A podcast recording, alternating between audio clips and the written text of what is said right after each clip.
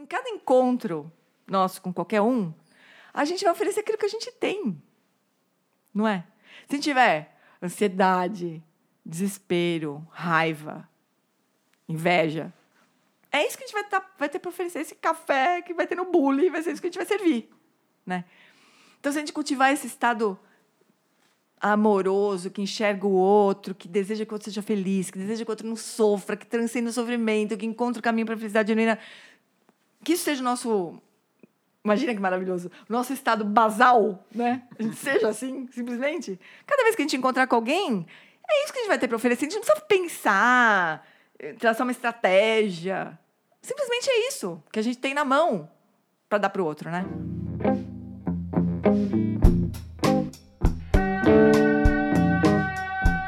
Seres de todos os reinos, bem-vindos a uma edição histórica do Coemergência. Depois de meses de negociação, extensas reuniões com representantes das principais organizações humanitárias do planeta e de dezenas de telegramas trocados com o pessoal de Dharansala, finalmente conseguimos. Ela está aqui. A maravilhosa Jane Pili visitou nossa lavanderia para lavar os nossos corações. E o papo foi. Nossa, eu não sei nem como falar isso. Foi. Se tivesse uma palavra assim, foi. Foi tutu. E aproveitando que seu coração vai ser lavado, a gente tem um recado e que talvez faça você se sentir culpado ou culpada. Mas como depois já vai lavar, então acho que não tem problema. No último programa a gente avisou que o grande lance do momento aí da internet é o Twitter, né? E o problema é que a gente já tem as informações bem quentes aqui, que a maioria de vocês, se não todas as pessoas que ouviram o último programa, acabaram ignorando a nossa recomendação. A gente não teve praticamente nenhum novo seguidor nas últimas duas semanas. É, pouquíssimas curtidas, retweet, né? Essas interações que podem ser feitas por lá. Então já fica aqui o recado. Se não rolar pelo menos 50 novas curtidas até o próximo programa, haverá retaliações. E a impermanência vai cantar mais forte também, né? Avisando. Mas vamos lá. A Giane Pili está na casa e a nossa alegria é gigante. Ela pratica meditação dentro da tradição budista há mais de 15 anos, é aluna do professor Alan Wallace do Lama Padma Santen, já traduziu diversos livros por português e é intérprete de diversos professores que visitam o Brasil, em especial do Alan Wallace, da Jetsuma Tenzin Palmo, Tenzin Wangyal Rinpoche e de outros vários convidados da Tibet House Brasil.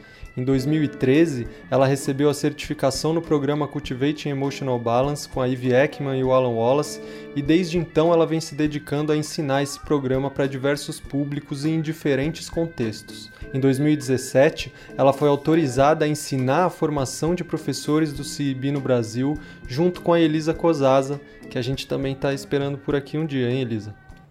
A primeira versão aconteceu no ano de 2018, no formato de um curso de especialização em gestão emocional nas organizações, parte do programa de pós-graduação do Hospital Israelita Albert Einstein, e agora, em 2019, outras novas turmas vão se formar.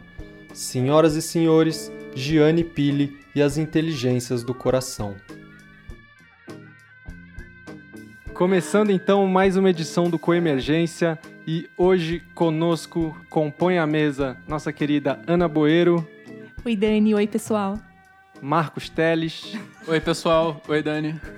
Kaline Vieira. Oi, pessoal. Aqui com a gente também Manuela Laranjeira. Oi. Aldrey Rudiero.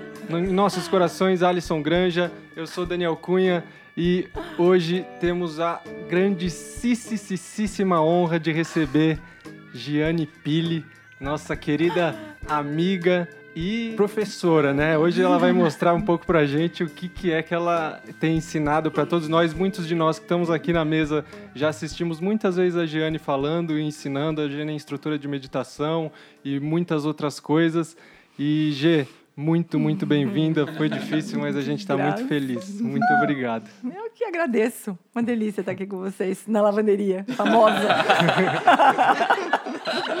G, entre os infinitos assuntos que a gente poderia ter te convidado para falar hoje, você está traduzindo esse livro do Alan Wallace sobre as quatro qualidades incomensuráveis. E, e, é um tema que você também traz muito nos seus cursos, é, é parte do, do programa do Cultivando Equilíbrio Emocional, do CIB, que você é uma das professoras mais antigas e tem dado muitos e muitos cursos por aqui. É, e dentro desse contexto, você costuma dar ele também trazendo esse tema como as, as inteligências do coração, né?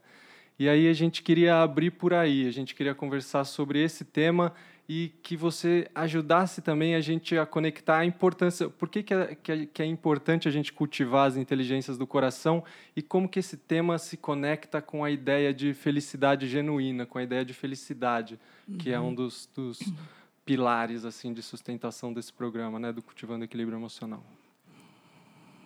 Então tá.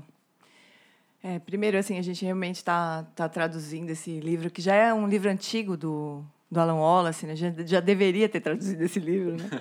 Mas, enfim, como ele produz muito também, a gente meio que fica né, correndo atrás do que ele faz, né? Mas é um livro antigo que vale muito a pena ser traduzido e, e guardado no coração mesmo, assim, né? Então, as inteligências do coração, como ele mesmo chama, né, esse tema, ele, ele não só faz parte do programa Cultivando Equilíbrio Emocional, como ele é a cereja do bolo do programa Cultivando Equilíbrio Emocional, né? Então, ele sempre aborda esse assunto dizendo que essas inteligências do coração, que a gente possivelmente vai falar ao longo da nossa conversa, né, mas amor, compaixão, alegria empática, equanimidade, são a expressão de uma mente saudável. Então, a rigor, a gente não precisaria cultivar nada disso. Desde que a gente tivesse uma mente saudável, né? Então, o que a gente precisa cultivar verdadeiramente é a mente saudável, né? Como, como curar a nossa mente é, de todas as perturbações, de todas as aflições, né? Aí, espontaneamente, naturalmente, o que, que surge é isso. É amor, compaixão, alegria empática e equanimidade né? Imparcialidade, como ele tem chamado mais recentemente, assim. Então, mas a gente não vai poder se dar o luxo, né, de cultivar só a quietude da mente, a lucidez da mente, um, a intenção de cultivar uma mente saudável, para depois, no final, expressar essas qualidades. Então a gente treina ao mesmo tempo. Né? O Alan Wallace diz que é como perfurar um poço artesiano, assim. A gente deve, pode imaginar que as práticas, né, ou essa, ou estudar as quatro qualidades do coração, ou as próprias práticas formais, né, dessas dessas qualidades, elas seriam como perfurar um poço, né, uma britadeira, que eu acho que é o nome dessa que faz poço, né, perfurar esse poço até atingir esse lençol, né, esse reservatório infinito de dessas qualidades. E aí, a hora que isso brotar, não precisa mais fazer nada, né? Então, as práticas, elas, né, essa estudo, né, pensar sobre isso, refletir sobre essas qualidades, é mais ou menos isso. É como se a gente estivesse perfurando um poço artesiano, porque, na verdade, isso já está... É, é a nossa essência. A gente só vai poder tirar as coisas de, de cima, assim, o entulho que atrapalha essa fonte de jorrar livremente, né? espontaneamente. Então, é assim, a gente vai treinar até, até encontrar o que aquilo que a gente sempre foi, sempre teve. Essa é a, essa é a abordagem mais que eu mais gosto, assim. Eu acho uma boa notícia saber que a gente tem isso, né? A gente sabe que a gente tem, né? Só que a gente tem misturado com as aflições da mente, né? A gente expressa o amor misturado com apego, expressa a compaixão misturado com piedade. Mas a gente sabe o que é verdadeiramente amar, verdadeiramente sentir compaixão, a gente sabe o que é isso. Mas a gente mistura com as nossas questões, né? a, gente, a gente se põe na frente né? da, dessas qualidades. Então, o trabalho é mais de purificar, no sentido de tornar mais puro mesmo. Né? Uma prova assim de que a gente tem é, a gente está falando aqui de um caminho em que é possível cultivar isso, né? Você falou de práticas, a gente vai entrar nisso, assim, querer saber mais mas a gente também consegue, olhar, só olhando por aí, de ver pessoas manifestando essas qualidades de uma forma muito natural, né? E às vezes Com gente certeza. que não praticou, assim, gente que tem. Seres humanos. Seres humanos. Seres humanos. A gente vê por todo lado essas, essas manifestações. E amor e compaixão, a gente vê essas expressões com pessoas que são próximas, né? Pessoas que são próximas e se amam, né? Mas a qualidade da imparcialidade é que é mais impressionante, né? A gente vê o amor se expressando sem nenhuma condição. Ou a compaixão se expressando sem, sem nenhuma condição. Isso é muito impressionante. A gente vive vendo isso. Né? Se a gente tivesse olho, que é muito importante também. A gente ter esse olho, né? que enxerga essas, essas expressões, né? esses, esses acontecimentos, assim, no meio de toda um monte de tragédia que a gente cansa de ver na mídia, né? Lembrando que o que vende mídia é tragédia, uhum, né? Uhum. Então a gente precisa realmente ter um olhar bem treinado para pescar essas coisas, porque é o que nos é, é, o que nos inspira, né? É o que equilibra o jogo, como diz o Alan Wallace, né? A gente vê essas coisas, essas expressões dessas qualidades maravilhosas e isso equilibra um pouco o jogo com tanto de sofrimento que a gente também testemunha, né? É muito importante a gente poder convidar essas expressões, essas, essas pessoas, né? Essa forma que as pessoas, como as pessoas se expressam, para fazer parte da nossa realidade, né? Para fazer parte do nosso mundo mesmo. É, me pareceu um pouco você falando isso, Gianni, tipo treinar a mente como se treina um olhar para fazer uma foto. Então, é, a gente passa pela cidade, pelas pessoas e a gente poderia tirar várias fotos, mas quem treina o olhar, né, e quem sabe mexer na máquina fotográfica, ela vai fazer bons uhum. registros, bonitos uhum. registros. Então seria um pouco isso, fazer esse treinamento para poder fazer, ter reconhecer a beleza que está ali. Poder reconhecer o que está presente, né? É a gente poder ter um olhar livre mesmo, para poder é, reconhecer que que aspecto da realidade que a gente vai escolher olhar né? Porque eles são igualmente válidos, né? São aspectos uhum. da realidade sempre que a gente registra, uhum. né? Sim. São sempre aspectos da realidade.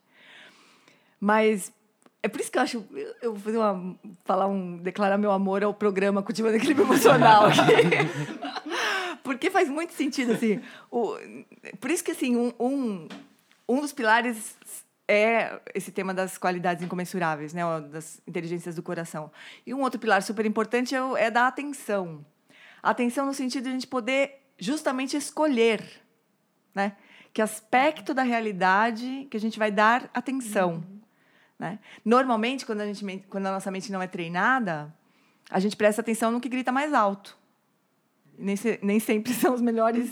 É publicidade que está gritando mais alto com a gente. É lógico, né? O que que grita mais alto mesmo, que consegue capturar a nossa atenção, né? Uhum. E o treinamento da atenção, muito mais do que ter foco, concentração, é ter liberdade para prestar atenção naquilo que a gente escolher, né? E quando a gente presta atenção, tem uma fala do William James que o Alan Wallace cansa de repetir, possivelmente a gente já escutou em algum lugar, ele falando, né? Que aquilo que a gente presta atenção a cada momento é a nossa realidade. Nossa realidade nunca abrange todos os aspectos possíveis, assim, né? A gente convida certos aspectos para fazer parte da nossa realidade na medida em que a gente dá atenção para eles. Então, se a gente tem liberdade de prestar atenção nas expressões de amor, de compaixão, de alegria, se alegrar com a alegria do outro, né? A gente convida isso para fazer parte da nossa realidade. Então é exatamente isso, é o olhar do fotógrafo mesmo, que escolhe a melhor pose, escolhe o que ele vai registrar. Isso é muito bonito, né? É muito importante para a gente, assim, é muito importante. Porque a gente reconhecendo no outro, reconhecendo né, as manifestações disso nos outros, a gente faz parte daquilo, aquilo nos toca, nos inspira, e aquilo ganha importância, né? A gente faz aquilo se tornar real para nós. Né? E, e muito interessante também, quando a gente consegue, consegue perceber né? e valorizar com, por meio da nossa atenção é, expressões de amor, de compaixão no outro, de, de imparcialidade no outro, a gente também está oferecendo um olhar que, que, que uh, faz que transforma que pode transformar essa pessoa, validar esse tipo de ação. A gente enxerga é, coisas positivas nessas, nas pessoas, por meio desse olhar, né? E, e às vezes simplesmente o fato de a gente prestar atenção é suficiente para aquilo ser nutrido. E isso em si mesmo é uma expressão de amor, mas é, essencialmente o amor é isso, enxergar qualidades positivas no outro qualidades positivas no outro e nutrir aquilo. É o olhar do jardineiro, que nem diz a Luma Santen, né? Você olha para aquela plantinha e fala, ah, acho que precisa de menos água, menos água, mais sol, menos adubo, né? E cuida, né? Mas enxerga, é, como diz a Luma Santen, adivinha aquela plantinha florida, maravilhosa, né? Isso é o olhar de amor. Então, quando a gente enxerga, tem isso, consegue enxergar qualidades positivas no outro e, e nutre aquilo, essa é a própria expressão do amor. Mas precisa de um olhar treinado, realmente. Né? Precisa dessa liberdade do olhar. Né? Você citou o amor, a gente queria então aprofundar aí uma, uma por uma dessas qualidades incomensuráveis ou das inteligências do coração, né? O amor a gente como tem como uma linguagem usual na nossa cultura alguma coisa bem abrangente que a gente é. não consegue definir muito bem o que é e, e, uhum. muito na maior parte do tempo a gente está se referindo ao amor como amor romântico ou amor por uhum. alguém muito próximo da gente e aí dentro desse é, da definição que vem desse lugar que você está trazendo para a gente é uma coisa bem específica assim, é. né? É. A gente precisa resgatar essa palavra, né? Amor. Assim, precisa resgatar. Porque a gente ama Coca-Cola e ama a nossa mãe, né? A gente ama, ama. amor é uma coisa genérica, completamente, assim, né? E, e também, com, com, no caso de amar pessoas, né? A gente mistura muito com apego mesmo, né? Então, eu tenho certeza absoluta que a maioria das pessoas viu a Jetsu Matens em Palmo falando sobre amor romântico e amor genuíno, uhum. né? no lugar. Quem não viu, procurem e vejam, né? Amor genuíno e amor romântico, ou vice-versa, não sei, não lembro bem qual é a ordem. Né? Mas é isso. Então, a gente mistura realmente, né? Mas, assim, a, a, acho que a visão mais linda que eu, que eu, que eu vi, assim, que é, que é a, a forma como a Alon ela se apresenta, né? Essa qualidade, e que tem, faz um, um gancho com, a, com o ponto da felicidade genuína, né? Ele fala que o amor é, tem um sonho dentro do amor, né? que, é, que é o sonho de, da felicidade genuína. É, é enxergar a possibilidade de a felicidade genuína existir verdadeiramente, né? A felicidade genuína como sendo o florescimento humano, das qualidades mais elevadas, das virtudes mais elevadas, né? Então, o amor tem esse sonho de felicidade genuína. Ele acredita, ele sabe que é possível, né? E amar o outro é como se a gente pudesse oferecer esse sonho de felicidade genuína para o outro. E daí convidar esse sonho para fazer parte da realidade. Wallace fala assim: a realidade ela é composta de fatos e de possibilidades. Esse é trecho do, do, do próximo livro que a gente está produzindo. Ele é constituída de fatos e de possibilidades. Né? Se fossem só fatos, né, a realidade seria sempre mais do mesmo. E não é assim que as coisas acontecem, né? Então, existe sempre a possibilidade ali, né? Então, o amor seria isso, sonhar essa felicidade genuína para o outro, para a gente mesmo, obviamente, né? Mas ter esse sonho da felicidade genuína e convidar esse sonho para fazer parte da realidade. Então, esse é, essa é a visão de amor, né? E eu acho, eu acho que aí tem uma coisa tão importante, assim, que é... Ah, tem muitas coisas importantes, mas tem uma coisa que é muito importante, que é a capacidade de sonhar, né? De verdade, assim, de, de sonhar novas versões da gente mesmo, né? Novas formas de enxergar a realidade. Eu tenho uma experiência muito pessoal, assim, do tempo que eu era, na minha vida passada, executiva da indústria farmacêutica, né? E que durante um bom tempo, assim, eu não conseguia imaginar a minha vida fora daquele, daquele emprego ali, né? Daquele trabalho. Não conseguia imaginar como seria. E eu só fiz uma, uma transformação, eu só consegui fazer uma, uma transição verdadeiramente, assim, de uma forma inteira também, quando eu comecei a sonhar como seria a minha vida fora daquele lugar ali, sabe? E não tem nada de mágico nisso. É que quando a gente imagina, né, a gente enxerga a possibilidade para aquilo fazer parte da realidade verdadeiramente, né? Se a gente não imagina como seria, às vezes aquilo passa na nossa cara e a gente não vê. Né? As coisas se apresentam ali na nossa cara, mas a gente não vê. Então é, é eu acho para mim, para mim fez muito sentido, sabe? essa essa visão, né? E aí, mas tem, tem esse referencial sempre, que é da felicidade genuína. Né? Então, ter, sonhar, né? sonhar a felicidade genuína, né? sonhar como seria o nosso florescimento mais completo, mais profundo, né? das nossas qualidades mais maravilhosas. E que, obviamente, inclui todo mundo. Né? Não tem... A música popular brasileira está certa nesse ponto. Não é possível ser feliz sozinho mesmo. é verdade, né? faz parte, não tem como. Agora, quando você fala de felicidade genuína, isso implica um outro lugar, uma felicidade que não é genuína, assim. Só explicar um pouco para as pessoas o que seria.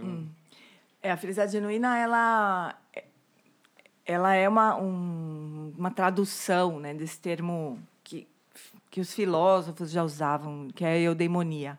Né? Ela é uma tradução dessa palavra eudeimonia. É, e muito comum, assim, o próprio Alan Wallace tem o livro Felicidade Genuína como sendo isso, né? explicando esse, esse caminho do, da, do cultivo da eudeimonia. E ele mesmo também, inclusive, é, é a forma como ele mais é, de- faz dedicatórias assim nos livros dele, que é May you flourish, que você possa florescer, né? Então, é felicidade genuína nesse sentido de florescimento. Eu acho mais bonito isso daí, né? O florescimento. Então, ela não exclui os prazeres da vida, não exclui.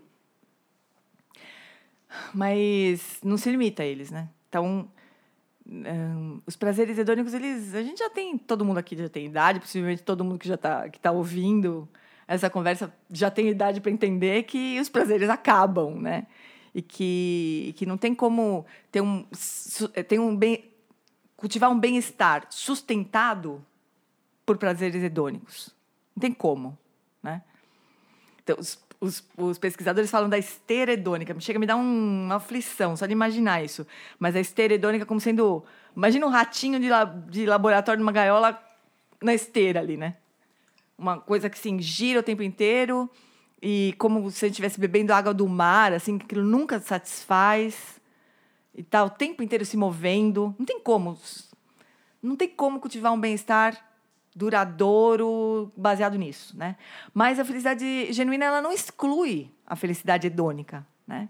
Só que a felicidade hedônica ela não entrega o que ela promete, né? É uma felicidade genuína paraguaia, assim, não, é uma imitação vagabunda da felicidade genuína, né? Mas a gente não vai excluir, né? Mas é muito mais do que isso.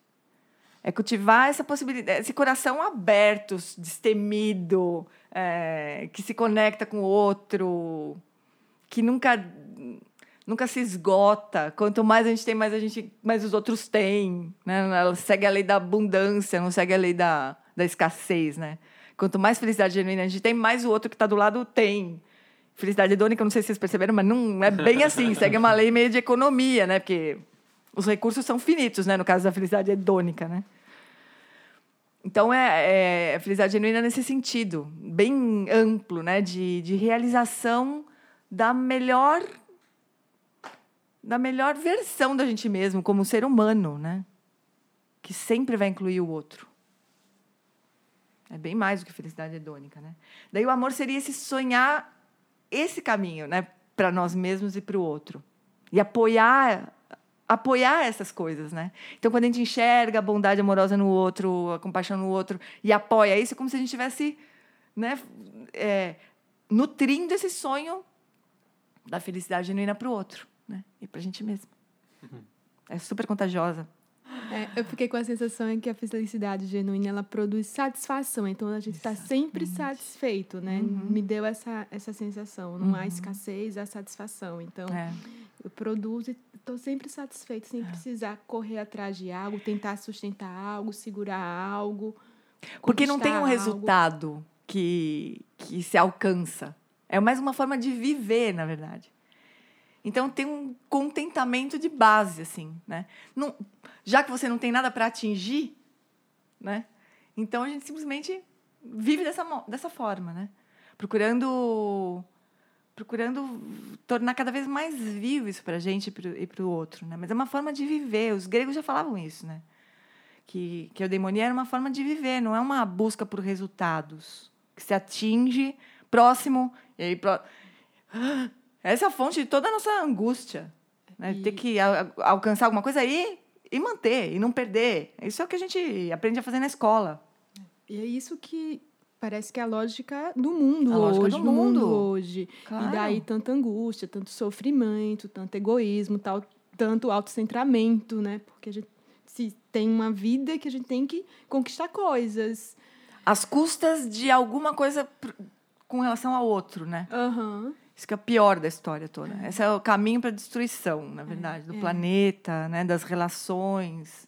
E quando a gente chega lá e tem que dar mais um passo à frente, aí tem que dar outro passo à frente, e significa isso. Muitas vezes tirar alguém da nossa frente, É, né? Exatamente. Passar o pé em alguém, né? Para poder a É. gente chegar mais. Então, esse é o caminho para a infelicidade. Mas o mais tocante é que, assim, todo mundo acha e está sempre achando que é isso que tem que ser feito para se sentir bem. É isso que, que, que a gente tem que fazer para ser feliz, né? E aí a gente destrói. Shantideva, que é um grande mestre indiano, falava que os, os seres eles, eles correm atrás dessa felicidade, fazem essas coisas todas, achando que vão ser felizes, destroem a própria, as próprias causas da felicidade, buscando a felicidade, né? Então é muito tocante isso, muito é um paradoxo, né? Mas é uma, uma é a maior fonte de sofrimento no fim. Mas ninguém quer sofrer. Ninguém acorda de manhã falando, nossa, como é que eu vou atrapalhar meu dia? E como é que eu vou fazer para sofrer muito hoje? Assim, ninguém acorda de manhã assim. Então, assim, é, uma- é realmente um engano, né? É uma, é uma falta de visão. E aí, fazendo a propaganda do, do cultivando equilíbrio emocional, um outro pilar é justamente a lucidez, né? Com respeito ao que, que é causa de felicidade e o que, que não é. Então, a gente precisa disso também, né? Precisa enxergar a limitação dessa oferta de, de felicidade hedônica, né? E abrir mão disso. Agora, o louco é que quanto mais a gente abre mão, mais feliz a gente fica. Isso é que é o louco, né?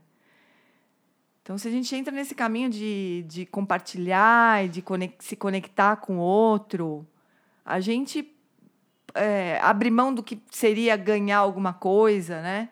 Conquistar alguma coisa no- na, na visão mais mundana, assim, acaba que fica mais feliz. "Uf, um alívio, não precisar sustentar nada, não precisar, né? Correr atrás de nada, conseguir nada, convencer ninguém. Ufa, aquilo dá um alívio. E é esse, é, esse é o ponto da felicidade genuína, porque não é, não é uma euforia que se sustenta, assim, uma euforia constante. Não, não é isso, né? É uma é um é o que você estava dizendo mesmo, uma satisfação, um contentamento, um bem-estar, né? Simples. Que vai vai surgir sofrimento e, e vai surgir alegria, e vai surgir prazer, e a gente vai indo assim, né? Com uma base para onde a gente sempre volta. E que é aberta, né? Que não é que não é autocentrada, é, é, é conectada aos outros, né? Esse é o maior. Tem um estudo bem longo, um, um estudo longitudinal, né, que se chama assim, de acompanhamento mais de 80 anos, assim. Robert Waldinger é o nome do, do, do pesquisador. E, e a pesquisa era hum, era na universidade era em Boston, né, com, com os estudantes da, da universidade eh, de Massachusetts, eu acho, se não se eu não estou enganada. E e era um estudo que comparou alunos da universidade com alunos da periferia de, de, de Boston, que eram é, pessoas mais pobres, né, com menos recursos, tudo mais. E a partir da, da juventude, assim, até a vi- acompanhar a vida inteira dessas pessoas, para determinar o que, que era, por fim, um determinante da felicidade. né? E a único, o único ponto que eles encontraram que se correlaciona, que correlacionava com, com a felicidade era a conexão, a qualidade das relações. né? Qualidade de relação tem a ver com tudo menos com a felicidade hedônica. Né? Não tem a ver com felicidade hedônica. Tem a ver com, com as inteligências do coração, propriamente, né? Com a, com a conexão mesmo, verdadeira, né? De humana, na melhor qualidade, na, na forma mais elevada, assim. que uma conexão possa se dar, né? Esse era o determinante de uma vida feliz. É uma coisa bonita, porque muitos... Esse Roberto Waldinger, ele é o quarto gerente desse estudo, assim, coordenador desse estudo. Morreram os outros três, porque é um estudo longo, né? Muitos que entraram no estudo morreram também, né? Então, é um estudo que já... Muito bonito, assim. Então, a conexão é, humana, ela é... Ela é absolutamente necessária. Por isso que a gente é mó feliz aqui. É, tudo feliz, é conectado. Então, aí o amor é isso, né? Essa, essa é oferecer esse sonho de felicidade genuína para todos, né? E daí esse amor, quando ele tromba com sofrimento, ele vira compaixão, como diz o Mathieu Ricard. Porque a compaixão é o outro lado da, da, da moeda, né? Você sonha felicidade, mas quando, aquela, quando o sofrimento chega, porque ele chega, né? brota naturalmente a aspiração de que aquilo se desfaça, né? Que se dissolva. Acho que a maior, maior complicação da compaixão é quando a gente, quando a gente sabe que, são situa que alguém está enfrentando uma situação que, que não, vai, não vai acabar bem. Né? Não vai acabar bem. O, o prognóstico é ruim. Né? Aquilo...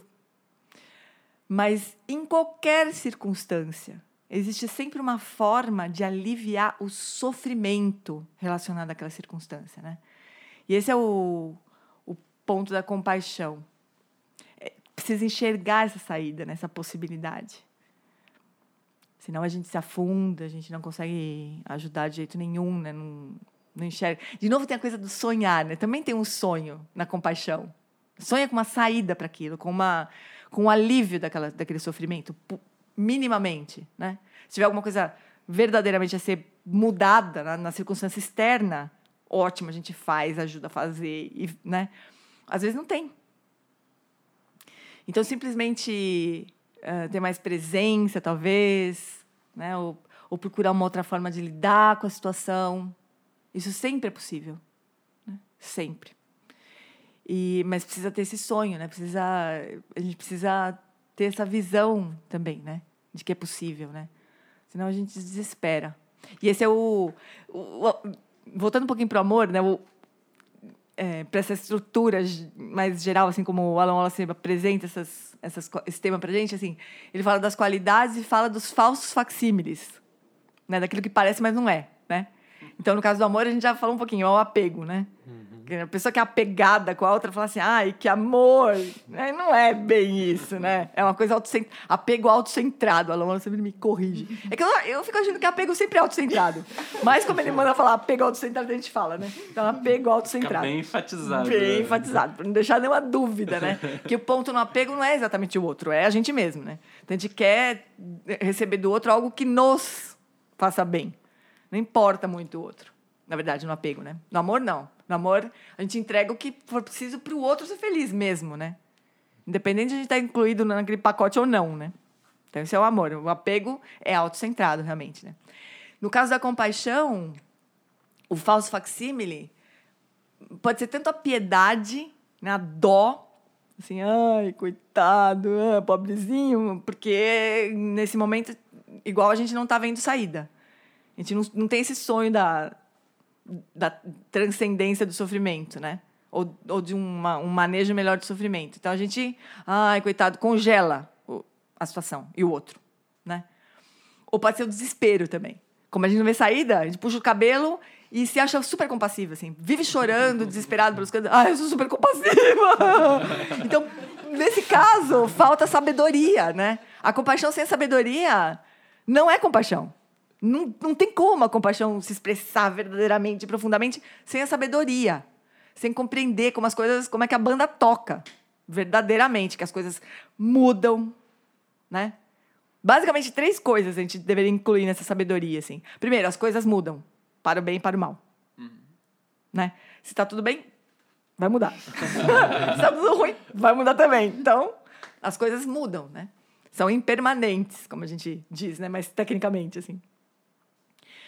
Um outro ponto é que, assim, as circunstâncias externas, elas nunca são fontes verdadeiras, nem de sofrimento nem de felicidade. Então, se na, quando a gente dá de cara com o sofrimento, né? A gente entende que o sofrimento está condicionado está é, é, tá sendo causado por circunstâncias externas, pode ser que não tenha saída, realmente. Porque pode ser que as circunstâncias externas não mudem, né? Agora, quando a gente estuda ou vê né, relatos de grandes mestres, que é sempre legal a gente ver, relatos de grandes mestres, de qualquer tradição. A gente aqui, particularmente, tem mais é, relação com a tradição budista, mas, não, mas em todas as tradições têm histórias de grandes mestres, né? E é muito legal a gente ver essas histórias, porque a gente pode entender do que, que é o que, que é possível para um ser humano, né? Ah, bom, a pessoa é humana, tem que partir desse princípio também. A pessoa é humana, né? Que nem eu, que nem todo mundo. E fez isso e conseguiu viver a vida desse, dessa maneira, atravessar a situação dessa maneira, então é possível para qualquer pessoa, né? Então, ver essas histórias de grandes mestres é muito legal, né? Daí a gente, a gente vê que grandes mestres, nas piores circunstâncias do mundo, e, e também não precisa ser nem um grande mestre, a gente vê exemplos bem comuns, assim, de pessoas em circunstâncias que falam, nossa, eu jamais aguentaria passar por isso. E a pessoa está feliz, verdadeiramente feliz, tranquila, conseguindo expressar o que ela tem de melhor, mesmo na pior circunstância possível. Uhum. Né? Já também muito pouca, muito pouca gente não deve ter visto, mas né, já para recomendar, um documentário rap, né? Rap, o documentário, porque tem uns rap aí que não são esse filme. Solta o rap, DJ! Era só mais um É, tem lá histórias assim. A, a, história de abertura do filme é um indiano que mora num lugar que você fala, não, não me imagino nesse lugar. Mas a pessoa maravilhosa, feliz, porque tinha os filhos, os amigos, vizinhos, vivendo uma vida feliz, igual de um americano médio, como diz no filme, né? Um, que tem um mediano, assim, que tem uma vida mais ou menos normal nos Estados Unidos. Né? Então, a, a fonte de felicidade e sofrimento não está fora, está sempre dentro. Então, se a gente não tem essa sabedoria, a, gente, a compaixão fica meio mais ou menos. Né? Outra coisa assim, é achar que uma, uma forma também que não, não dá para a compaixão se expressar é se a gente tiver sempre um eu se colocando na frente ali, né? Então a gente vai encontrar com o sofrimento do outro e morre de sofrimento a gente mesmo, assim, ai, como eu não aguento isso. Pronto, não dá mais, né? Eu não aguento isso. Então não dá, esse, eu entra na frente e a gente não consegue nem enxergar o sofrimento do outro, né? toma umas atitudes porque a gente não aguenta aquilo. Então a gente não aguenta ver o sofrimento do outro, faz alguma coisa para a gente se livrar do incômodo de estar presenciando o sofrimento do outro. Se aquilo é bom para o outro ou não, a gente já não sabe. Então não dá. Então compaixão sem a sabedoria vira isso, piedade, desespero, né? Pra gente grande esse negócio, né?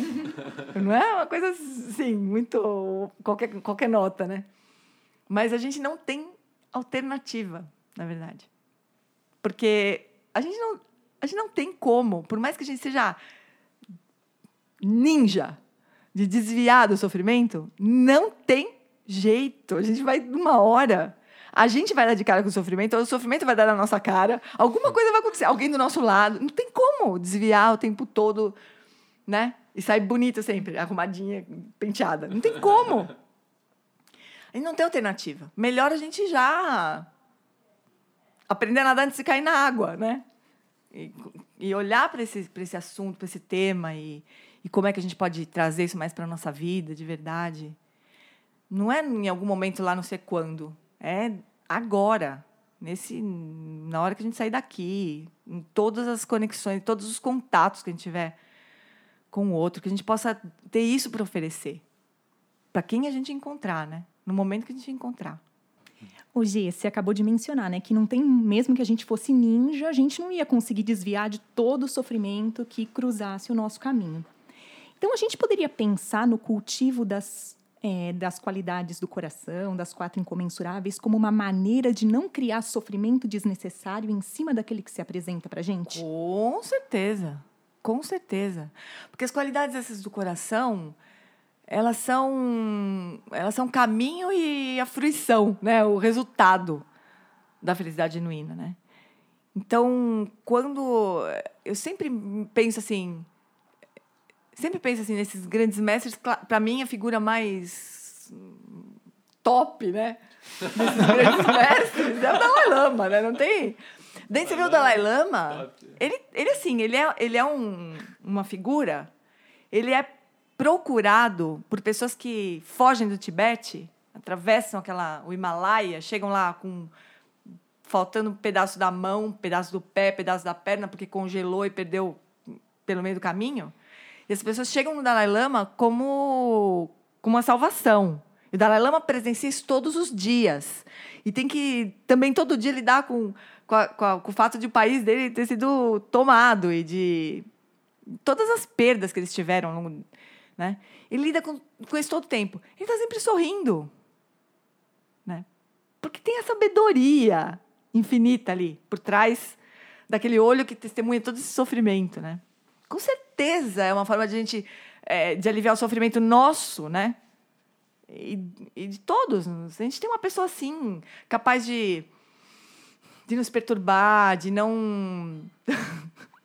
de não piorar a situação. Eu tô rindo porque assim, tem uma. Tem uma, tem uma, uma imagem né, na, na tradição budista que é do, da flor do lótus, né? A flor do lótus seria a representação desse florescimento, né? Das, das, qualidades do coração, da própria felicidade genuína, né? Da, mas mais especificamente da compaixão, né? Porque a flor do lótus, ela de verdade, a flor mesmo, ela nasce no lodo e daí a partir daquele lodo de alguma maneira surge uma, uma- esse sonho, né, de que é possível transcender aquele sofrimento, né, e essa intenção, essa, essa, essa vontade de se livrar daquela, daquela angústia toda, que seria o, o, o, eh, o caule da flor do lótus, né, ou acho que chama caule, né? Não sei. Haste se da tem- flor do. Haste da flor do lótus. E daí a flor do lótus propriamente, ela surge a- longe, a- acima do lodo, totalmente branca, né? Livre de toda aquela impureza, de toda aquela coisa do lodo, né? Então, essa, o surgimento da flor do lótus é a imagem do surgimento da compaixão, né? Que se de alguma forma se eleva daquele daquele mar de sofrimento e de uma forma completamente livre daquilo. Linda, né? Perfeita, assim. Então, essa é, é uma expressão da, da, da, da- do cultivo da compaixão. Na Lama Santa ele fala que o mínimo que a gente deveria fazer é parar de atirar lodo um no outro, né? A gente Porque tá assim, tudo bem que a gente não seja flor de lótus, mas pelo menos a gente para de atirar lodo um na cara do outro, né? Então, se a gente não, se a gente conseguir não não oferecer as nossas aflições para o outro já é uma grande coisa. A gente já está contribuindo muito, assim, pro, pro bem-estar dos outros todos, né? E do nosso também. Tem uma coisa super legal da gente pensar. A gente vai, em cada encontro nosso com qualquer um, a gente vai oferecer aquilo que a gente tem. Não é? Se a tiver ansiedade, desespero, raiva, inveja, é isso que a gente vai, tá, vai ter para oferecer. Esse café que vai ter no bullying, vai ser isso que a gente vai servir. Né?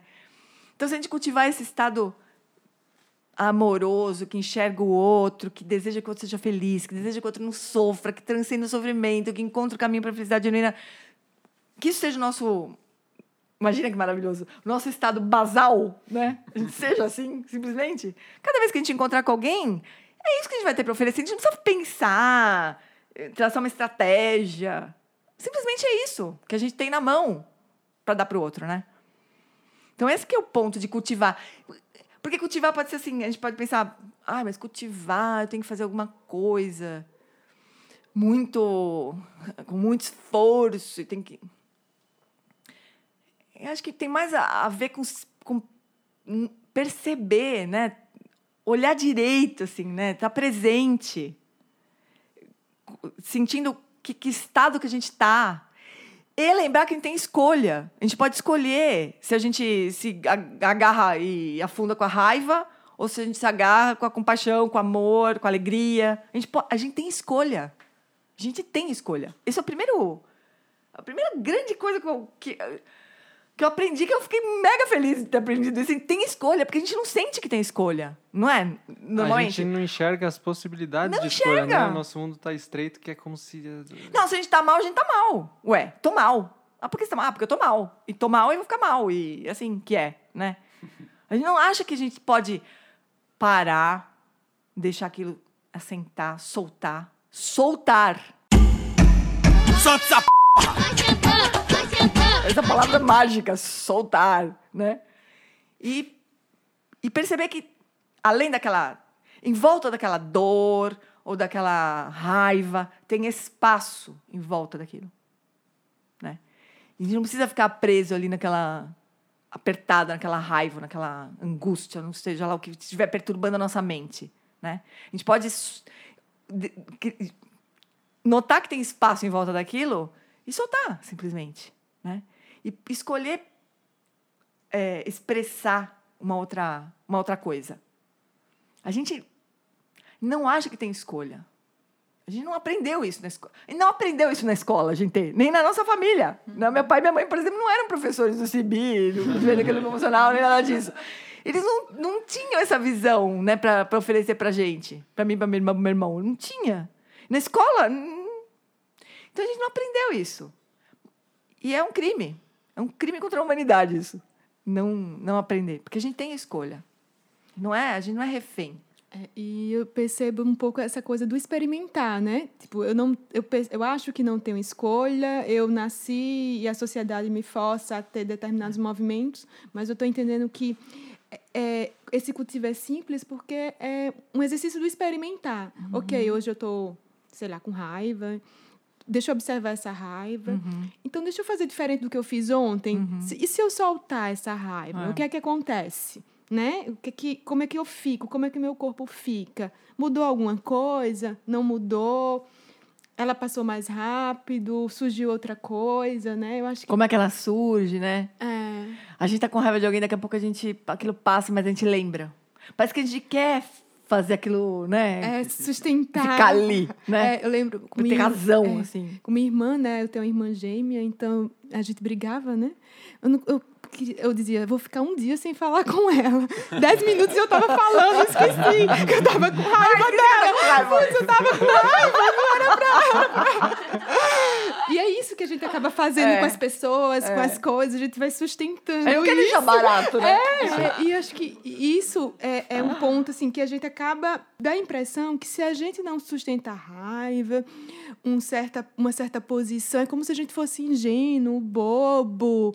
É, é quase como se a gente não desse abertura, porque afinal a cultura mostra de quem é generoso, quem solta, é como se a pessoa fosse, sei lá, meu bobinha. É isso. E parece que a gente evita ter esse movimento, experimentar isso, porque é como se isso fosse visto como algo ruim, né? E, e daí o que você está É. falando é um movimento que é o oposto disso, mas com sabedoria. Isso. O ponto todo é esse. O ponto todo é a sabedoria. Porque realmente, assim, a gente. É, talvez um dos maiores. é, o que sempre me perguntam, na verdade, nesses temas, é quando a gente estava conversando sobre esses. Especialmente da compaixão, né? Ah, então quer dizer que. Quando, vem quando a pergunta começa, ah, então quer dizer que. Já vem alguma coisa difícil ali, né? Pela frente. É, mas, em geral, a, a preocupação é assim: ah, então quer dizer que eu vou ter que aceitar tudo que fazem comigo? Né? Lógico que não, né? Não é treinamento para samambaia, né? Isso aqui não é. Não, não é. Tem que ter a sabedoria mesmo, assim. Porque aceitar tudo que o outro apronta e faz e. e não é, não é compaixão. Não é compassivo, inclusive. É o contrário de compaixão. Porque se o outro está aprontando e está prejudicando as pessoas, está achando que está se dando bem, e se a gente né, não, não reage, não, não, não tranca, não, Dá limites, né? não dá limite, né? O outro vai continuar achando que ele está se dando bem e que, portanto, ele tem que continuar fazendo. Pisando no pé do outro, jogando lodo na cara do outro, né? Isso não é compaixão. Porque compaixão enxerga o sofrimento, né? Inclusive. Inclusive quando o sofrimento de quem está sentindo raiva. Ou o sofrimento de quem está sentindo inveja. O sofrimento de quem está competindo. De quem está querendo se dar bem. Esse é um sofrimento. Então, a sabedoria, a sabedoria que se relaciona com compaixão enxerga todo tipo de sofrimento. Tudo que perturba a mente, que faz que dá, dá uma base para que ações negativas eh, surjam naturalmente, assim, né? Então, não tem limite, na verdade, para a compreensão da compaixão, da, desse treino, né, para enxergar como que, se, como que a compaixão se expressa, né? Porque a, as formas de sofrimento são infinitas, né? E se a, gente, se a, se a proposta da compaixão é transcender o sofrimento, é um, assim, não tem, não tem limite, né? Então, enxergar o sofrimento por trás de quem está se dando bem, né? E querer interromper aquilo é uma ação compassiva. Né? Só que precisa de compaixão e precisa de sabedoria mesmo, né? Porque sair por aí dando pernada no outro, achando que é por compaixão, não é, né? E já vi várias vezes. É, eu- será que dá para pensar como é que eu sei se eu estou me movimentando Dá. com compaixão ou se eu estou, sei lá, uma compaixão enviesada que é outra coisa? É, tem um termo. É, é assim, é, é um- a gente precisa realmente ter um. refinar o, o nosso, a nossa compreensão de, da gente mesma, assim, né? Tem sempre. Quando, quando essas qualidades elas estão misturadas com aflições da mente, né? Com, quando elas estão contaminadas de alguma maneira, tem sempre no fim uma sensação de ganhar ou perder alguma coisa, né? Então, quando a gente expressa compaixão e, e aquilo. A gente sente um prazerzinho, sabe aquele prazerzinho? Peguei? Não é. Então, tem esse controle de qualidade que a gente podia perceber. Mas isso é super. Vai ficando cada vez mais, su- mais sutil, mais difícil, né? Gente, porque as complicações elas vão ficando mais sofisticadas também. As grosseiras a gente dá conta. Daqui a pouco aquilo vai se sofisticando, né? Então a gente tem que ter uma, uma, assim, uma hum, familiaridade com o nosso mundo interno mega refinado para perceber isso, né? Que sensação de ganhar ou de perder alguma coisa. Então, tipo assim, aí como que você faz? Pergunta típica também desses assuntos, assim. E quando você quer ajudar e a pessoa não quer ser ajudada? Todo mundo pergunta isso. Se a pessoa não quer ser ajudada, possivelmente ela não, você não tem nada para fazer, né? Você não está sendo chamada por enquanto, né? Ou você te ofereceu uma, uma saída que não serve para ela, né? Simples assim. Você não encontrou alguma coisa que sirva de verdade para o outro, né? Então, às vezes a gente, você faz isso, né? Você acha que você está ajudando alguém. Essa palavra ajudar já é meio mais ou menos. Né? Porque pressupõe que você está numa posição melhor que a do outro e você está fazendo alguma coisa pelo outro, né? E a compaixão mesmo é uma coisa que é espontânea, não, na, não tem outra coisa para ser feita, né? Mas, né, isso é assim, é a compaixão es- espontânea mesmo, né? Mas aí você faz alguma coisa, achando que ia ajudar, e não dá certo. Aí você passa mal. Ai, desgraçada, fiz de tudo para ajudar. Como que era possível não, não, me, não reconhecer o meu esforço? Claro que não é compaixão isso, né? Tem um alguém lá que está se sentindo, está se debatendo porque não funcionou. Ou porque não foi reconhecido o esforço que você fez para ajudar. Isso não é compaixão. Então tem sempre. Essa é uma boa medida, eu acho, sabe? Do quanto que a sua energia, assim, sabe? Energia não, não é num sentido esotérico, assim.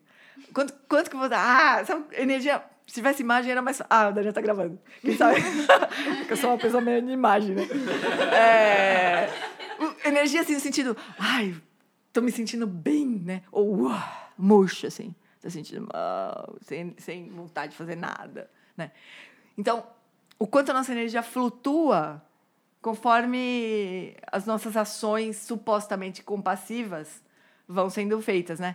Então, se a gente faz alguma coisa, dá errado, e a gente fala, putz, deu errado, mas pera, acho que eu poderia talvez, talvez, se eu puder, eu poderia talvez pensar de um outro jeito, fazer de uma outra forma, né? Em vez de a, de a gente se afundar porque aquilo não funcionou, falar, não funcionou, mas espera aí, vai ter outro jeito, vai ter outro momento, vai ter, talvez eu não tenha enxergado direito, talvez eu precise de mais tempo, talvez eu precise entender melhor, sei lá o quê, né? Mas a energia não flutua. A gente não está ganhando, perdendo nada. A gente está agindo, fazendo o que é possível, né? O que a gente acha que é possível naquele momento. Então, essa é uma boa, uma boa medida, assim.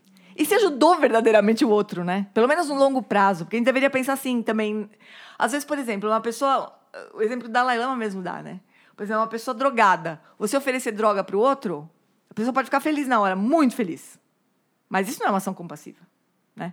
Ação compassiva seria fazer a pessoa passar mal por falta da, pela falta daquilo. Não, não necessariamente assim, né? Mas nesse sentido, né?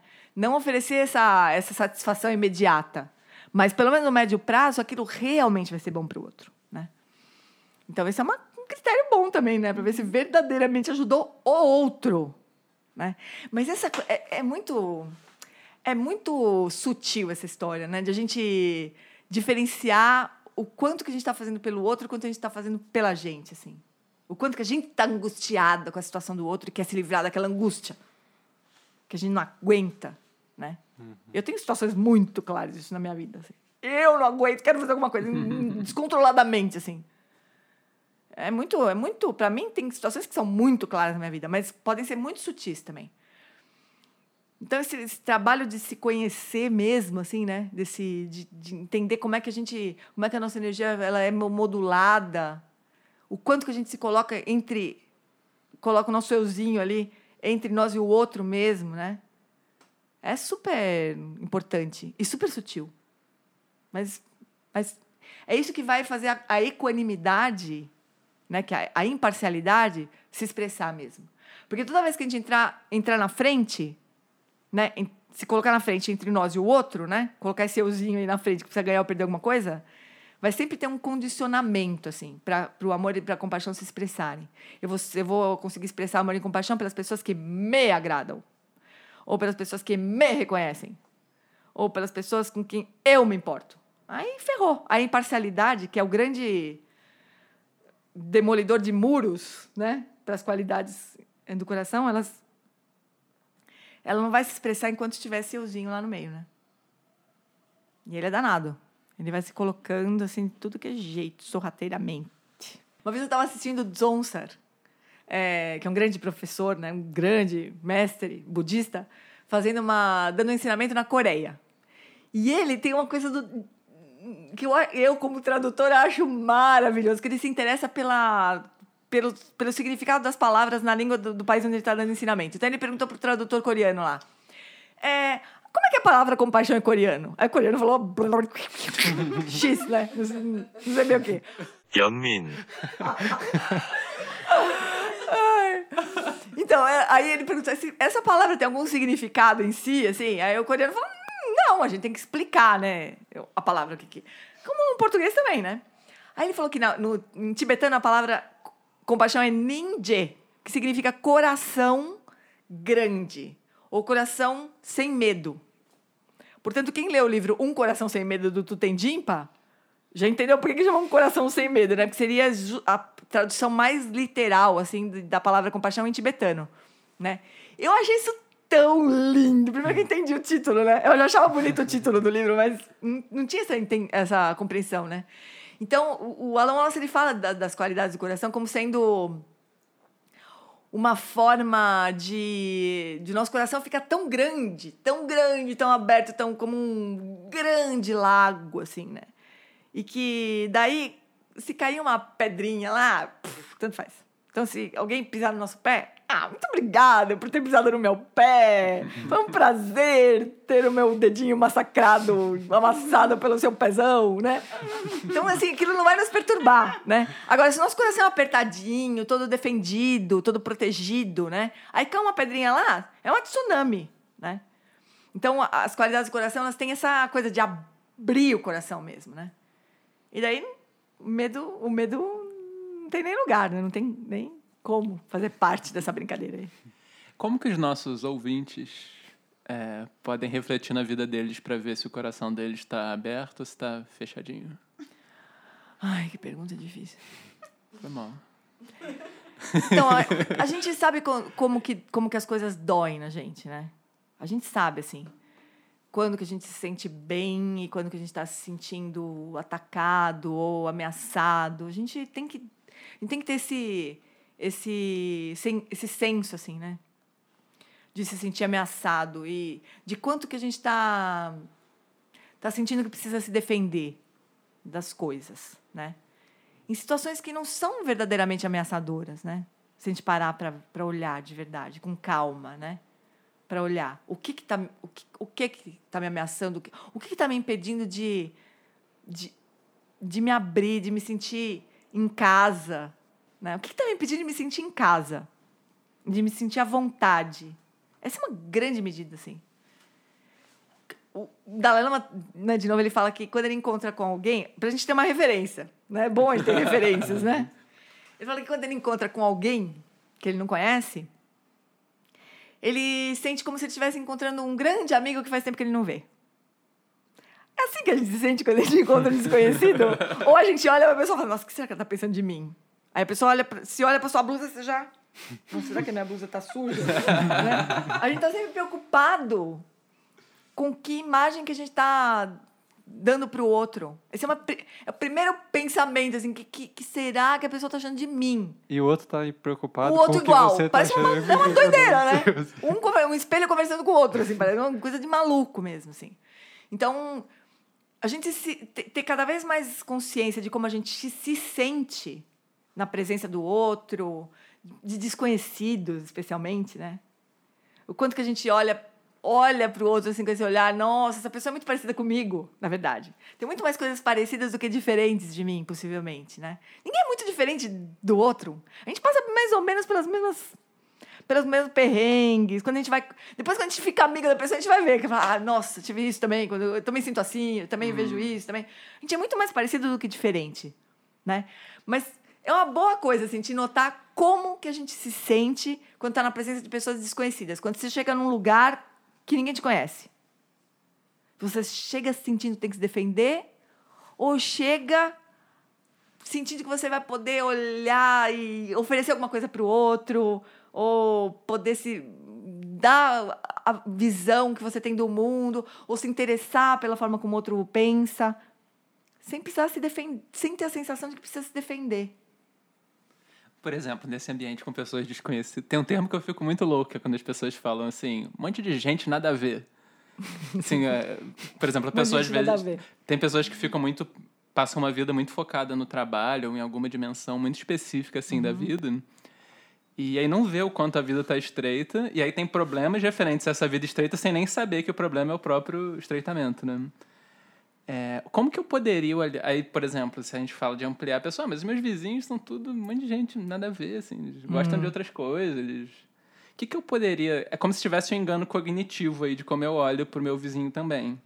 Que que eu- como que eu poderia olhar para que eu veja que ele que tem algo a ver? Acho que tem que olhar, né? Uhum, Se a gente olhar, a gente já vai achar que tem a ver. uhum, Se a gente se interessar, né? Se, for, se a gente achar que é com a gente, assim, uhum. né? É- é- O Alan Wallace fala que quando a gente olha mesmo para o outro, é inevitável surgir a compaixão, surgir o amor. Se a gente olha o outro na vida dele, com as dificuldades que, a- que aquela pessoa tem, né?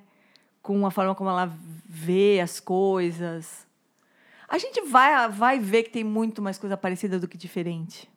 Não, não tem erro, assim, não tem erro? Acho que a gente tem que, que experimentar, como a Kaline estava falando, a gente tem que, ter, tem, tem que se pôr à prova mesmo, né? Agora, a- às vezes a pessoa nem, nem, sem, nem acha que isso é um problema. Aí não tem muita saída, né? Uhum. Então, quando a enquanto a pessoa não tiver uma, é, uma noção de que isso, é, de que ela está perdendo tempo, né? De tá, tá perdendo de não conhecer as pessoas, né? A gente vai precisar contar com a impermanência mesmo, porque pode acontecer, né, de, sei lá, a pessoa ter alguma experiência surpreendente, assim, e falar, putz, eu me, sei lá, encontrar uma pessoa muito interessante quando ela menos esperava, do lugar que ela menos esperava. Aí pode ser que ela se toque e fale, nossa, como essa pessoa deve ter um milhão de pessoas por aí com quem eu já trombei e eu não, eu perdi a chance, né? Pode ser. Obrigado pela generosidade de responder essa pergunta meio nada a ver aí com o Marcos. Ô, Gê, você falou sobre se interessar, né, pelos outros. E acho que a gente já pode fazer um gancho também com a próxima inteligência do coração, com a alegria. Porque se a gente se interessa, a gente vai ver que tem muito mais motivo para a gente se alegrar do que só o que a nossa vida pode oferecer, né? É. Alegria, essa qualidade do coração, é é alegria empática, né? É a gente, essa palavra empatia, ela é uma palavra muito ampla. Normalmente a gente olha a empatia no, no contexto da compaixão, né? Porque a empatia realmente é, é sentir com o outro, basicamente, né? Então, ela é uma condição indispensável para compaixão acontecer, porque se você não sentir ou se você não se você não entender que o outro está sofrendo, pelo menos, né? Se você não tiver essa visão de que o outro está sofrendo, aí a compaixão nem nem Não não, vai como. surgir, né? Não tem como surgir.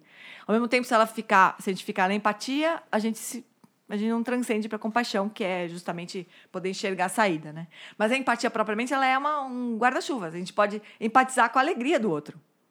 É esse o ponto da alegria empática, né? A gente se alegrar com a alegria do outro ou com a virtude do outro. Essas qualidades elas não estão separadas, né? Porque na medida em que a gente se alegra com a virtude do outro, a gente naturalmente nutre a virtude do outro. Isso é amor, né?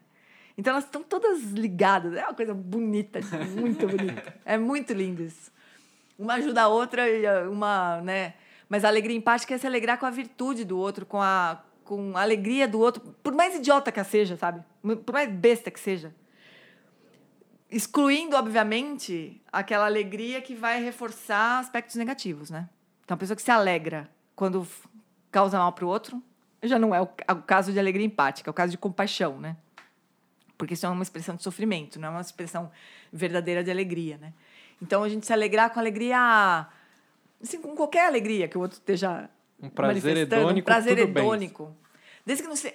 Então, prazer hedônico, né? A gente alegra com, essa, com, a- com o que é limitado, né? Mas a gente aspira que aquilo seja mais elevado. Uhum. Não perde de vista.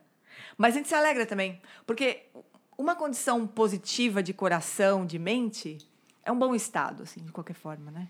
Porque ela é, é, é uma, um, um chão, uma- um, um solo assim fértil para as qualidades, para ações positivas brotarem, né? Então é, é, é digno de, de se alegrar realmente, né?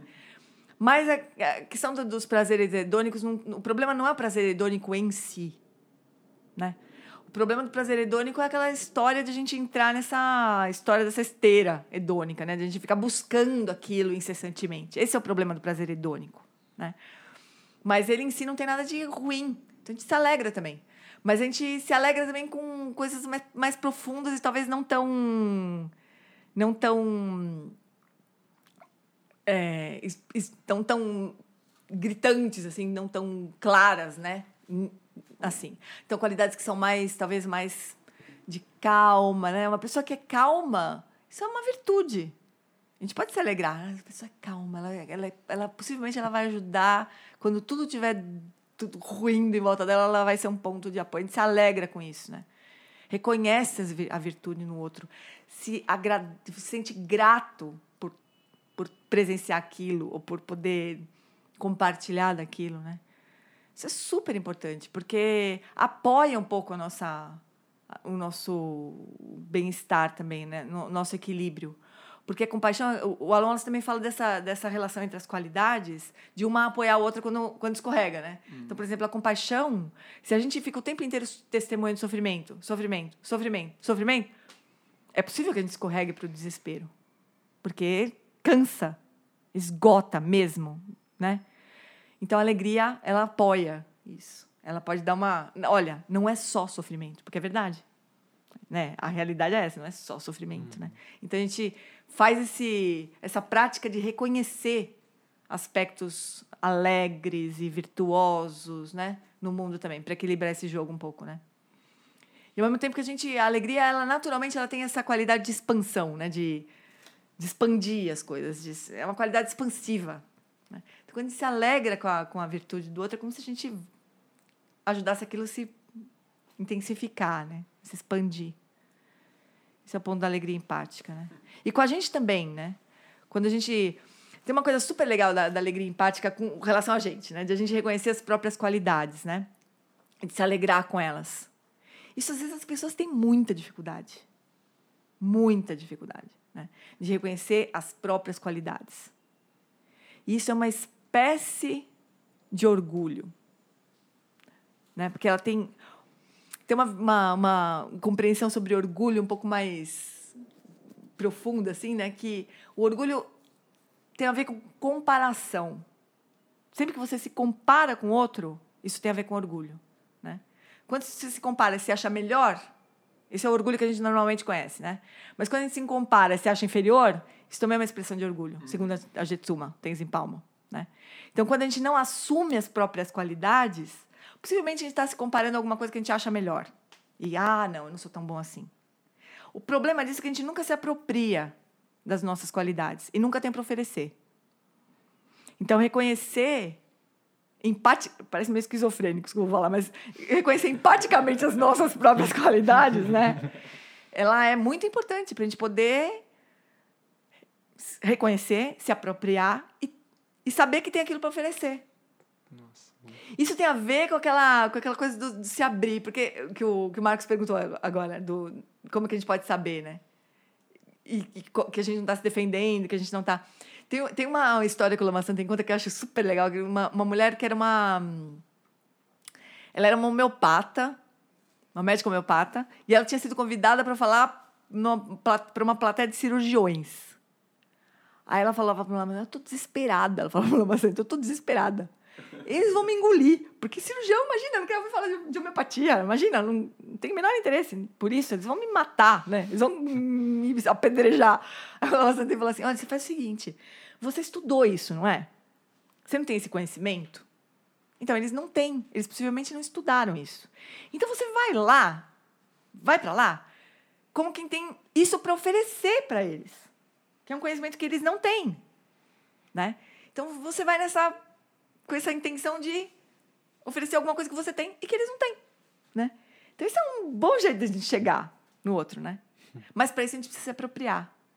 Então, a alegria empática ela tem também essa, esse aspecto, sabe? De a gente reconhecer, se alegrar e, e nutrir, regar as nossas próprias virtudes, né? As nossas próprias qualidades positivas. É bonitinho isso também, né?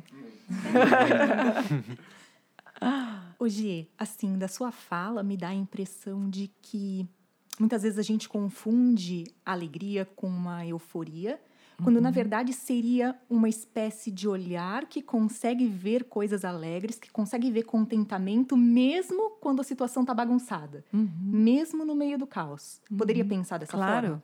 Existem muitas qualidades que a gente pode que a gente pode considerar e se, e se alegrar, né? Observar e se alegrar.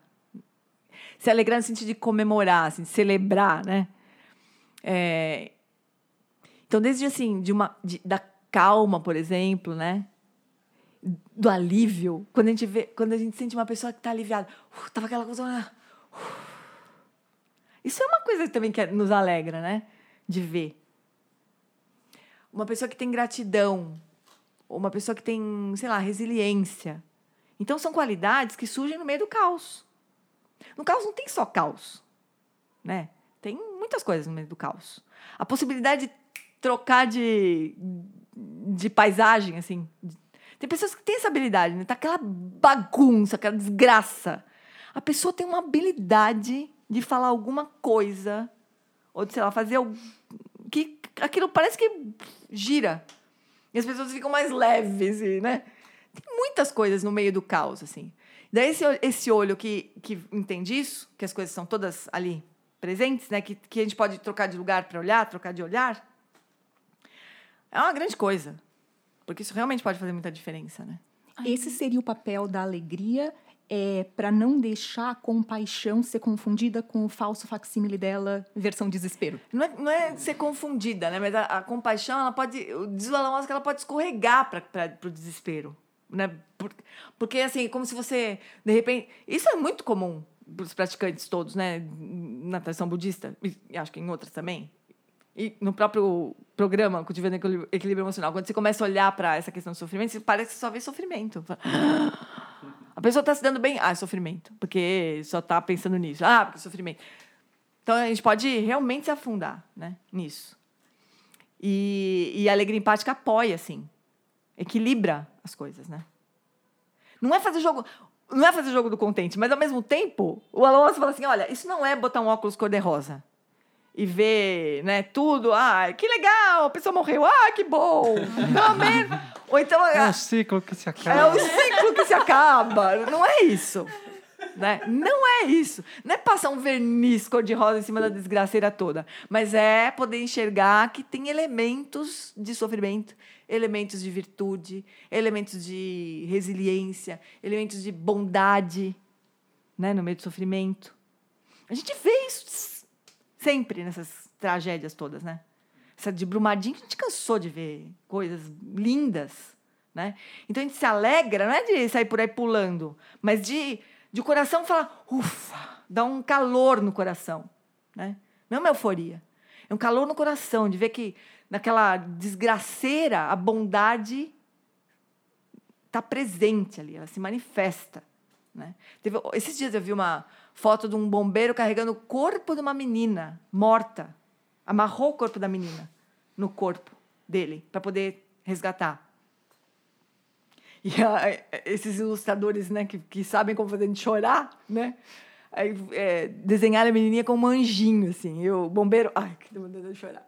E o bombeiro, o bombeiro carregando a menininha nas costas, né? Você vê, assim, umas, umas coisas lindas, né? No meio, no meio da desgraça. Então, a gente pode reconhecer isso também, né? É, do mesmo jeito que você falou da compaixão sem sabedoria, é como se não, também não funcionasse ter empatia sem a sabedoria. E aí, essa sabedoria, ela vem como? como a gente... No caso da alegria empática? É, no caso de tudo, assim. Como a gente faz... É também um culto porque as outras a gente fala de cultivo, né? De uhum. e como a gente faz para Ah, a sabedoria é um grande trabalho, é um grande ponto assim para ser cultivado, né? Aí talvez pudesse um outro dia para falar, talvez você já eu. Compromisso. Sequência aí, tirou. Talvez um outro Não, mas programa. com certeza, a sabedoria, nenhuma das, dessas qualidades se expressa direito sem a sabedoria, né? Mas basicamente assim, o que o, o que na, na, na, na tradição budista, no, no programa do cultivo do equilíbrio emocional, é o equilíbrio cognitivo, né? que é o cultivo da sabedoria. Existem infinitas formas de sabedoria, né? mas na base né, tem três, três aspectos que a gente sempre se confunde, assim, que o Alan Wallace chama de delusões inatas, né? que a gente já, já falou até, que é de confundir, de não, não, não perceber que as coisas estão constantemente em fluxo que não tem como se agarrar e tentar congelar nada, ninguém em situação nenhuma. Não tem foto, é filme. É sempre assim. Não tem foto, não tem nada congelado. A gente é que congela para poder lidar com aquilo, mas é filme. Uhum. Então o tempo inteiro fluindo. Isso vamos combinar que ter isso, né, implantado dentro do olho é uma baita sabedoria, né? A gente nem sabe direito como é que seria isso. Mas esse é um, do ponto, um dos pontos, né? Outro é isso, de entender que nada, nem ninguém, é fonte nem de sofrimento nem de felicidade. Né? A felicidade é uma coisa que a gente cultiva internamente, em qualquer circunstância. Qualquer. Né? Não tem nada fora que possa ser culpado pela nossa felicidade e nem pelo nosso sofrimento. Porque se a gente achar que estou falando culpado que é engraçado. Se a gente achar que uma pessoa é culpada pela nossa felicidade, ela realmente vai se ferrar. Porque ela assumiu, ela foi colocada num cargo lá, né? De que vai ter que nos fazer feliz. Imagina. Trabalho impossível, né? Infelizmente, ninguém faz ninguém feliz. Infelizmente. É um trabalho interno mesmo, né? E o terceiro ponto é, é de a gente se enxergar separado do outro. Não enxergar que a gente existe sempre em relação. Então, se a gente, se a gente der conta desses três pontos básicos de sabedoria, né, tá salvo, né? Esses são os três pontos mesmo que são o fundamento, assim, do cultivo da sabedoria, né? E daí a gente pode logo, logo ver, assim, o impacto que isso tem na expressão de todas as qualidades, né? Se, por exemplo, se a gente não entende, isso é danado. Putz, grilo, isso é danado. Mas se a gente não entende que as circunstâncias externas, elas não são a fonte verdadeira de felicidade, a gente vai seguir buscando tudo que a gente sempre buscou na vida, né? E vai aspirando que os outros também busquem isso. Então, amor não vai ser verdadeiramente amor. Vai ser um. Vai ser um facsímile do amor. Então, a, felicidade, a, sabedoria é a, é a, base, né? Com relação à compaixão, se diz que a compaixão e a sabedoria são duas asas de um pássaro. Se faltar uma, o pássaro fica girando, né? Fica voando em círculo, assim. Vamos passar para a equanimidade, que equanimidade. sempre fica com menos tempo, né? Ela sempre tem uma coisa assim. A é gente vai equanimidade é. A equanimidade, ela, às vezes, ela é ensinada. O Alan Wallace fala isso no livro, né? acho que logo no começo do livro do, do das qualidades incomensuráveis, ele fala isso, né? Que muitas vezes a equanimidade ela é ensinada em primeiro lugar, assim. Primeira qualidade que se ensina é a equanimidade. Porque ela já acaba com as caixinhas. Caixinha assim. A gente pega as pessoas e coloca em caixinhas, né? Caixinha das pessoas que eu gosto, caixinha das pessoas que eu não gosto, e a caixinha que eu nem sei que existe, porque tanto faz, né? A imensa maioria dos seres aos quais nós somos completamente indiferentes. Então a equanimidade já joga fora as caixinhas. Daí as, as qualidades já vêm de uma forma não condicionada. Né? O amor já não é condicionado às pessoas que eu gosto, nem às pessoas próximas, nem às pessoas. É uma abordagem linda também. Muito linda. Mas é um pouco teórica pra gente, na verdade. É um pouco teórica. Porque a gente não. A gente não se dá conta, a- pelo menos, né, pra mim, assim, funciona assim. A gente não se dá conta até que a gente vê que não, não consegue expressar amor porque a gente não gosta, por exemplo. Não gosto dessa pessoa, então não consigo. Só que quando a gente vai ver a definição mesmo de amor, a gente já tem, fica com vergonha. Porque assim, amor é desejar que o outro seja feliz genuinamente. Quem, quem na face desse planeta, pelo menos, não merece ser feliz genuinamente? Não significa assim, ah, tomara que essa pessoa que está aprontando se dê bem. Isso não é felicidade genuína. Então, como que a gente pode se negar a desejar que qualquer um seja feliz genuinamente? Dá vergonha quando a gente pensa assim. Até deu uma engolida seca aqui. Porque, né? É verdade, né? Como é que a gente pode se negar a isso? Por que não? Por que não? Me dá um motivo para a pessoa não ser genuinamente feliz. Imagina uma pessoa poderosa e completamente atrapalhada. A gente pode pensar assim, que se dane essa pessoa, que ela perca todo o poder que ela tem. E pode ser, né? A visão mundana é essa, né? Mas pensa se essa pessoa poderosa fosse genuinamente feliz. Imagina o que ela seria capaz de fazer. Né? Então, a equanimidade, ela, ou imparcialidade. O Elon tem, usado a palavra imparcialidade, que é mais direta mesmo, assim. Equanimidade, as pessoas ficam sempre assim, "Ah, que, que, palavra é o que mesmo, assim, né? Mas a imparcialidade é, é isso, né? Então, a gente... A gente começa... A imparcialidade, ela parte de um pressuposto que está todo mundo no mesmo barco. Todo mundo. Por mais atrapalhado, confuso, limitado que seja, quer ser feliz. E não quer sofrer, não quer eh, se sentir mal, desconfortável. Ninguém. Parte dessa premissa. E todo mundo tem igual direito de ser feliz e de ser e, e de não sofrer. A equanimidade parte dessa base. Se a gente olha assim, realmente não tem como não, não tem como classificar. Dá até um, dá mesmo vergonha falar assim. Aí eu classificar, porque a gente não olha assim, né? A gente não pensa nisso desse jeito. Mas no fundo, quando a gente está agindo de uma, de uma forma parcial, a gente está classificando as pessoas que merecem ser felizes, as pessoas que não merecem ser felizes e a pessoa que tanto faz, porque pff, não me importa, não, não me toca. É horrível, né, pensar desse jeito. Então é bem interessante também essa abordagem, já começa por aí, né? E daí quando você vai estudar o amor, compaixão, aí já tá, você já né, tá liberado das, caixi- das benditas das caixinhas, né? Uma vez eu ouvi a Tenzin Palma falar assim, gostar ou não gostar de alguém não tem nada a ver com amor. E é verdade. Porque o gostar e não gostar é super autocentrado.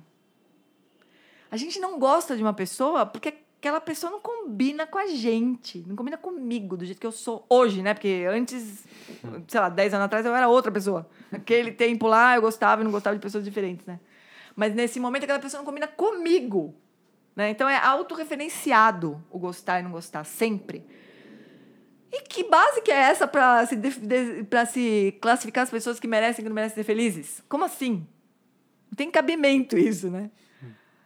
Mas a gente vai, imagina se a gente não se baseia a vida nisso. Uma vez o Marcelo Nicolodi, que é um grande amigo querido, maravilhoso meu, eu tava lá me matando de fazer uma declaração de amor para ele, amor de amiga. Ele falou assim pra mim: geralmente a gente gosta das pessoas que são mais parecidas com a gente.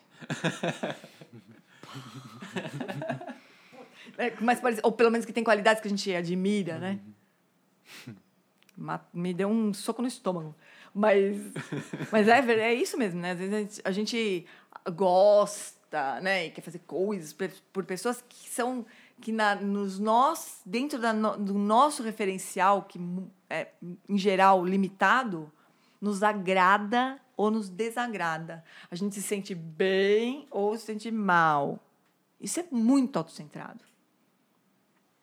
Então, a base da equanimidade é assim: tchau pro autocentramento, né? Não tem nada a ver comigo. Não tem nada a ver comigo. O outro ser feliz, não ser feliz, não tem nada a ver comigo. Não, eu não posso ficar no meio disso, né? E como que eu posso ver que esse joguinho também não é interessante para mim, assim? Eu pegar uma definição muito estreita de quem eu quero ser e aí ter esse software de gosto ou não gosto. Como que eu posso ver que isso não é um bom negócio? Eu acho que a gente tem que en- entender o impacto que, que, as, que, a, que o sofrimento tem, né? Porque a gente está tratando aqui de felicidade e sofrimento, né? Quando a gente classifica, a gente está partindo da, da premissa que as coisas não estão interligadas. E óbvio que estão. Óbvio que estão. A gente, vê, a gente é capaz de ver o efeito que tem. Por exemplo, você ter alguém em alguma posição de poder e, essa pessoa não é feliz, verdadeiramente. Não precisa, não precisa nem ser. A gente não está nem falando de política. A gente está falando de assim, um médico, por exemplo, que naquela sua relação contigo tem uma relação de poder. Né? Se aquela pessoa não é feliz genu- genuinamente, não é compassiva, não é amorosa, aquilo impacta. Na vida de muitas pessoas. Então não é, não é jogo, porque a, a base toda está frágil. Né? Enquanto a gente não, não, não assumir, não entender que, que, que todo mundo. O Karmapa fala uma coisa super interessante. Ele fala assim: você é só uma parte da sua vida. Ele fala. você é só uma parte da sua vida, né? Um pedaço da sua vida. O resto é todo mundo, todos os seres. É, é só a gente olhar realmente, assim. Como é que a gente pode achar que é possível isolar pessoas que são infelizes ou que são violentas ou que são confusas, is- que algum momento isso vai dar certo, né? Pegar esse- os malzinhos e guardar aqueles malzinhos, né? E os bonzinhos, as pessoas de bem, estão fora, as pessoas que não são de bem estão dentro. Como é que a gente pode achar que isso vai dar certo? Hum, Né? Não dá certo no macro. E no micro também não dá certo. Porque quando a gente encontra. A gente pode fazer a experiência ao contrário, assim. Né? Quando a gente. Cons... Um jogo é botar nas caixinhas. Outro jogo é tirar as caixinhas. E ver como é que você se sente nesse, nessa situação. Essa é uma forma. Quando você olha para o outro, você olha para o porteiro da sua, do seu prédio e imagina o mundo que tem por trás daquele porteiro, né? E, e tenta ver como é que aquele porteiro se alegra, como é que é a vida dele, como é que ele se relaciona com as pessoas. Quando aquela, aquele porteiro passa a ser uma pessoa real para você, aquelas, aquilo te alegra. É, assim, é, um, é uma coisa super direta. É pagamento na hora, assim. Não tem um resultado que vem depois, assim. Só se você enxergar, se ver que aquilo faz parte, né? Que as pessoas fazem parte da sua vida. Aquilo já é, uma, é a fonte de alegria, não tem, tem outra coisa. Então é pagamento na hora. A gente pode olhar por esse lado. A Manu falou da conexão com sabedoria, né? Das, das quatro incomensuráveis. É, tem algum grau, assim, que se eu tô muito fixado nas minhas urgências, assim, eu vou ser uma aposta de felicidade pro futuro, então tem que andar naquela direção. Isso quase impossibilita eu olhar para os outros, porque, assim, eu acho que até o nosso estado, de modo geral, é esse, né? Não é, É. que eu ignoro o porteiro, mas eu tenho que... É, tô eu com dou um- pressa. É. Eu tenho uma frase bonitinha, que é assim, a pressa é inimiga da compaixão. Nossa, maravilhoso. A pressa é inimiga da compaixão, porque você passa batido, né? Você não olha, você não tem. Olha, o Alan Wallace ele, ele recomendava um tempo atrás um, um filme que chama Microcosmos.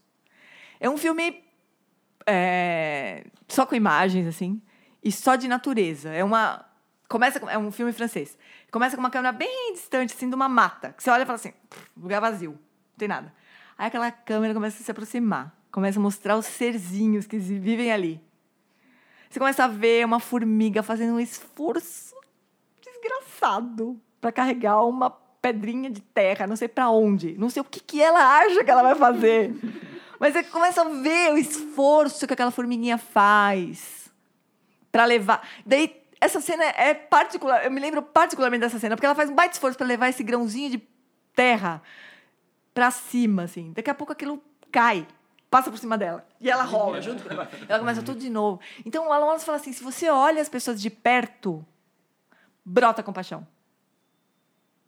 E enriquece a vida. A gente tá apressado, sei lá, o que, que a gente acha que a gente vai conseguir. É igualzinho aquela formiguinha lá. Não sei o que é bem que a gente acha que a gente vai conseguir. E como é que a gente pode ter tanta eh, confiança né, de que a gente vai conseguir controlar tudo, né? E daqui a pouco aquilo não vai dar um ruim, assim, que não, tem jeito de resolver, né? E a gente perdeu o nosso tempo, perdeu a nossa vida. A gente não sabe como as coisas vão ser, não sabe quanto tempo a gente tem, a gente não sabe nada disso. Isso não é jargãozão, mas o fato é que a gente não sabe. Vocês já, já passaram pela situação de, de não dar atenção para uma pessoa e logo em seguida ela morrer? Você fala assim, se eu soubesse que aquela, que, ela, que aquela seria a última vez que eu encontrei com essa pessoa, eu teria ido almoçar com ela.